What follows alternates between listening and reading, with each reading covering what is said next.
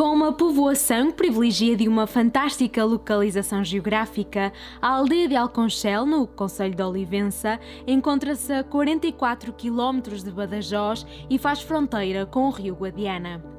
Dos vários pontos de interesse na aldeia, destacam-se o Castelo de Miraflores, o Convento Franciscano de Nossa Senhora da Luz e a Ermita de La Esperança. Recuando aos primórdios da povoação, já na época medieval, a região começa a ser povoada por Dom Afonso I de Portugal, ainda que o território tenha posteriormente pertencido à Espanha, sob a alçada da Ordem do Templo, voltando a considerar-se como território nacional em 1445. As trocas não ficam por aqui e a aldeia é novamente considerada como pertencente à Espanha uns anos mais tarde.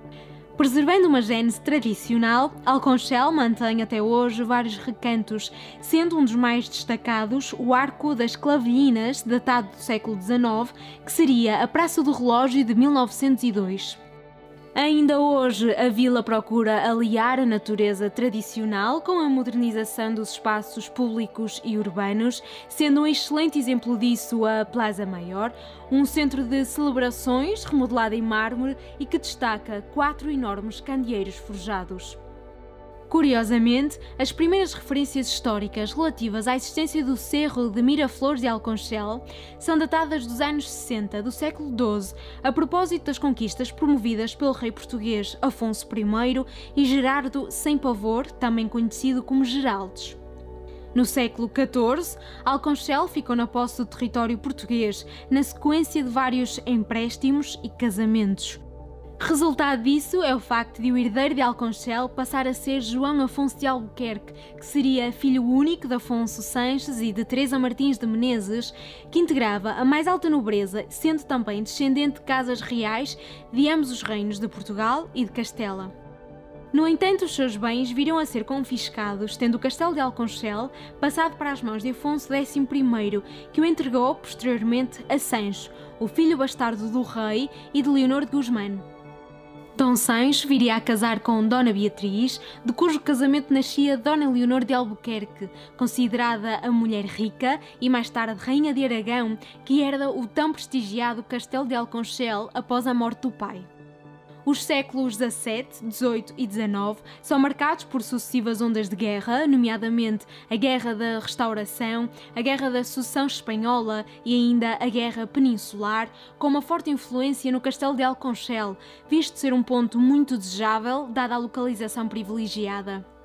Quando a vila passa a ser regida pela Câmara Municipal, o castelo acaba por perder relevância, tendo permanecido em estado de degradação até ao primeiro restauro, que acontece no século XIX. Alconchel sofreu recentemente obras de requalificação na Plaza de la Iglesia de Alconchel que permitiram dar a conhecer um dos maiores tesouros da história da povoação, até então muito bem guardados. Trata-se de um primitivo sistema de abastecimento público de água para a população, que viria a ser criado à volta do castelo sob uma perspectiva de engenharia hidráulica. Este processo resistiu e foi evoluindo para novas fases de construção até aos dias de hoje.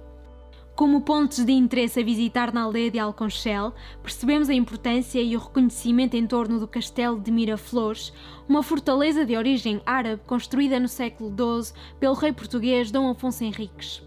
Ao património cultural de Alconchel acresce ainda o convento de Nossa Senhora da Luz, situado na Quinta Loja Arales, a 10 km da aldeia e na encosta da Serra de Moncarches.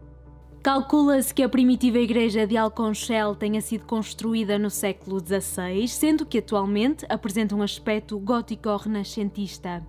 Já a ermita de La Esperança encontra-se bastante deteriorada, no entanto, pode ser vista mesmo em frente ao castelo.